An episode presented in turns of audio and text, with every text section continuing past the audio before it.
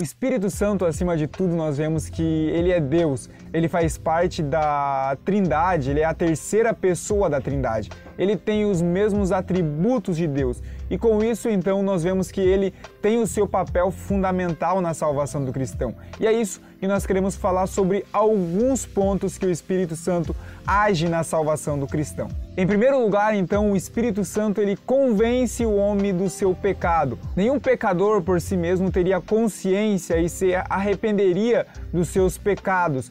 É muito comum a gente ouvir que pessoas pregavam a palavra para outras pessoas e nada acontecia, mas com o tempo aquela pessoa percebe que ela precisa de salvação e precisa de Jesus e ela se converte ao cristianismo. Isso é o que nós chamamos de convencimento do Espírito. É o Espírito Santo, através da sua palavra, quem convence o homem que este necessita de salvação, ou seja, o mérito da conversão não é do pregador, o mérito da conversão não é do homem, e sim totalmente do Espírito Santo. Wayne Gruden diz que a tarefa do Espírito Santo é a manifestação da presença ativa de Deus no mundo, especialmente na igreja.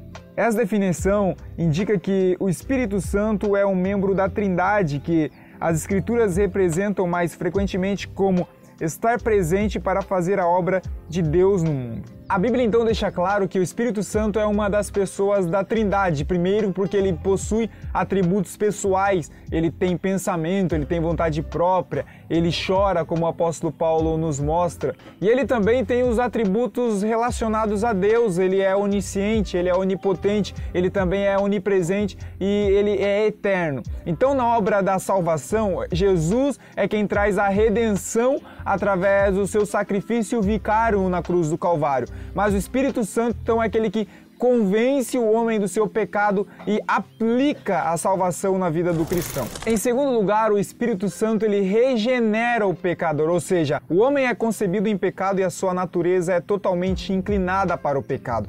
Somente o Espírito Santo é quem convence o homem do seu pecado e transforma a sua natureza, transformando ele assim em uma nova criatura. É aqui que os termos aparecem como nascido de novo, ou nascido de Deus, ou até mesmo nascido do Espírito. O dicionário bíblico Unger diz que regeneração refere-se à mudança espiritual realizada pelo Espírito Santo no ser humano, por meio da qual este recebe a vida nova.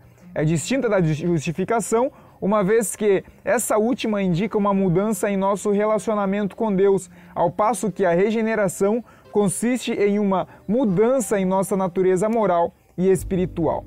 As Escrituras também se referem e ligam totalmente a regeneração ao Espírito Santo, como Tiago no capítulo 3, como João no capítulo 1 também do seu evangelho. Esses textos deixam claro que nós não nos tornamos filhos de Deus por dinastia ou por hereditariedade, ou seja, o meu pai foi cristão, a minha mãe foi cristão. Não, é através do Espírito Santo. É uma ação que depende de Deus, através do seu Espírito em nós, que nos regenera e nos coloca, nos insere na família de Deus agora regenerados. Isso não significa, é claro, que a pessoa não irá mais pecar. Acontece que o coração dela ficará triste com aquilo que ela cometeu, que através do Espírito Santo ela vai procurar mudar a sua forma de viver e se esforçar para que isso não venha a ocorrer mais. Em terceiro lugar, o Espírito Santo ele cela o crente.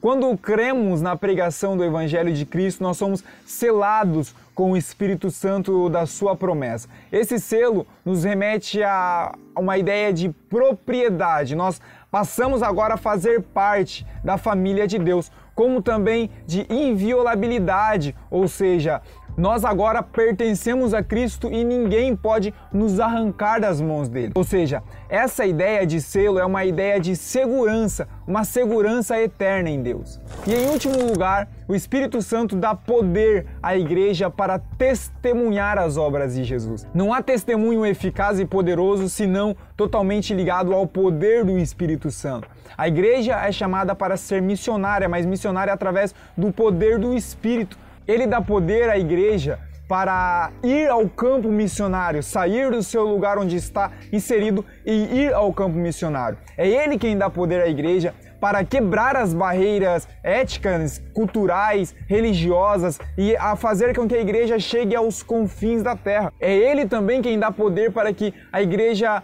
consiga morrer pela causa do Evangelho e não retroceda diante dos sofrimentos. É através do poder do Espírito que a igreja vai e faz discípulos de todas as nações. Sem o poder do Espírito, a igreja não consegue cumprir a grande comissão. Sem o poder do Espírito, a igreja não é igreja. Ou seja, então a igreja por si só precisa do poder do Espírito, precisa da ação do Espírito na obra da salvação presente diante da sua igreja. Sem o poder do Espírito, a igreja ela não marcha triunfante sobre a terra rumo à glória.